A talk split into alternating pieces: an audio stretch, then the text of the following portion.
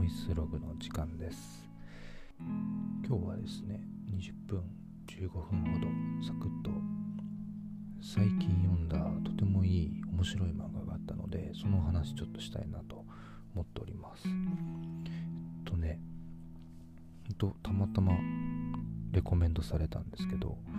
梅沢俊さんの「ダーウィン事変」っていう漫画が発売されてます。最近発売されたばっかか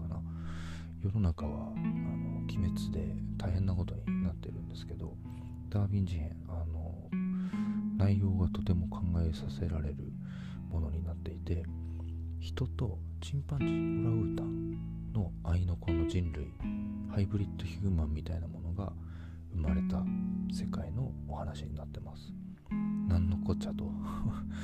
なると思うんですけどめちゃくちゃ倫理的に問いかけてくる内容になっていてまだ一巻なんでね今後どうなっていくのか全然わからないんですけどあのあれに似てます。ここは今から倫理ですっていうね。これはまあその名前の通り倫理の漫画でジャンプで連載されてる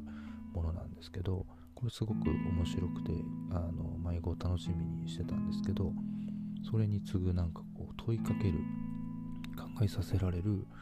内容になってるのがダーウィン事変。なんか絵がねとても安定しててうまいんですけどあの人と他の動物の間に生まれてしまった人間猿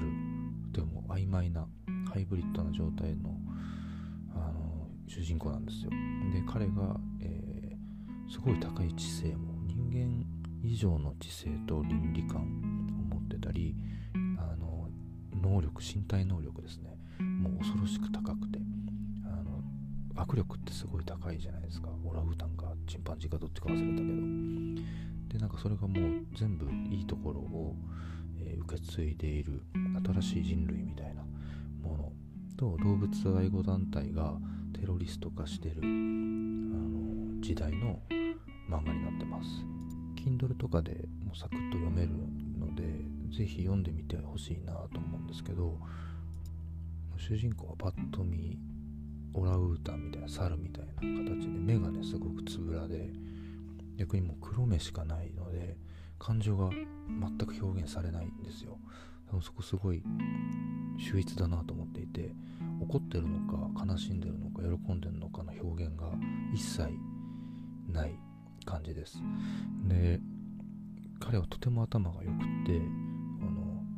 お前は人なのか猿なのかって問いかけだったりあとはビーガンとかねあのこの猿はビーガンなんですよ。で親が肉を食べさせなかった理由は何か今後あると思うんだけどあの人人類もアリも、えー、みんな命があって平等なのでさらっと急にね怖いこと言うんですよ。じゃあなんで人間を食べてはいけないのかみたいなことをの猿がそのさっき言った表情が変わらないまんまやってくると結構ザワッとするんだよね。確かになんか人間こそ思考の生物界の中で頂点のような囚われ方をしてるんだけどその同じ人類のレイヤーによりハイブリッドな人間ができた時に僕たちはどういうふうにそれを捉えるのかみたいな結構ね面白い内容なんですよ。で今後ね多分いろんなところに彼の存在自体があの問いを投げ続けるっていうような設定になってるんじゃないのかなと思うんだけど面白くてあのいろんな人におすすめ漫画好きたちにおすすめしてます。とても極端な話でいくと僕ら日本人ってお魚も食ったりするじゃないですか。でステーキだったらね牛とか食べてるし豚も食べてるし。さすがに猿はね食べないけどもしそれが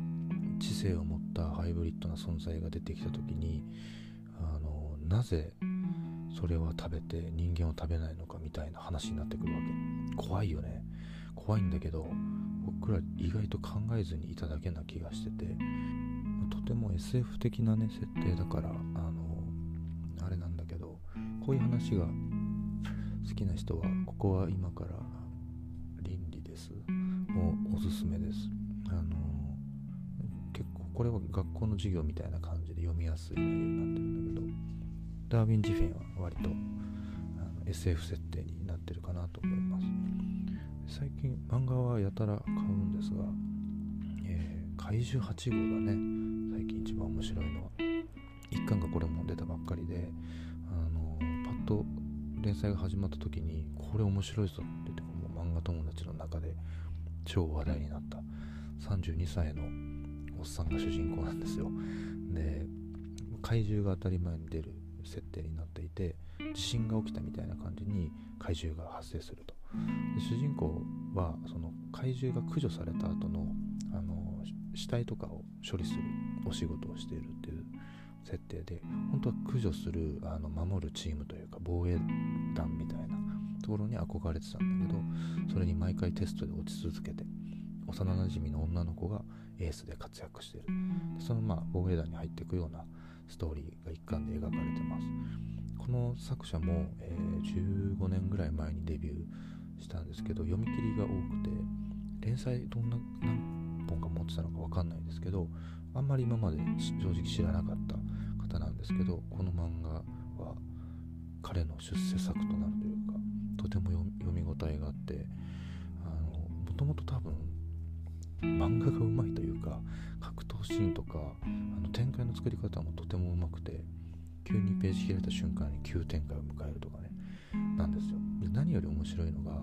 ずっと防衛団に憧れていてヒーローになりたかった主人公がとあることで怪獣と合体してしまうんですよね。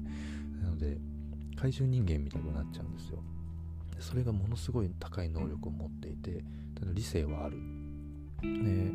仲間が怪獣に襲われて殺されそうになった時にも怪獣化して助けるんだけどあのまあその世界からすると彼も怪獣の一人なんで駆除されそうになるという。でもその怪獣の能力を持ったまま防衛団のテストかなに受けていくっていう話であのめちゃくちゃ面白いです。ギャグギャグ要素もあってあの見てて笑うとこもあればかっけーってなるようなところもあるっていうね。めちゃくちゃ今少年のよう漫画です。うちの子供たちも一緒に見て盛り上がってます。結構僕は漫画の特に話題になってるものは必ず仕事という理由で読むようにしていたりでもなんか何が売れて何が人気なのかって見るとみんな何が欲しがってるのかっていう情報がわかるのでよく読んでます。一貫系はほとんど読んでいて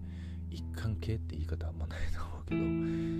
面出しされてる本屋さんで表紙が表にされて置かれてる本に関してはほとんど読んでます。今はね割とウェブとかブラウザ経由であの見れるのでお金ほとんどかかってないですけど前は本屋で一巻こそっと買ってって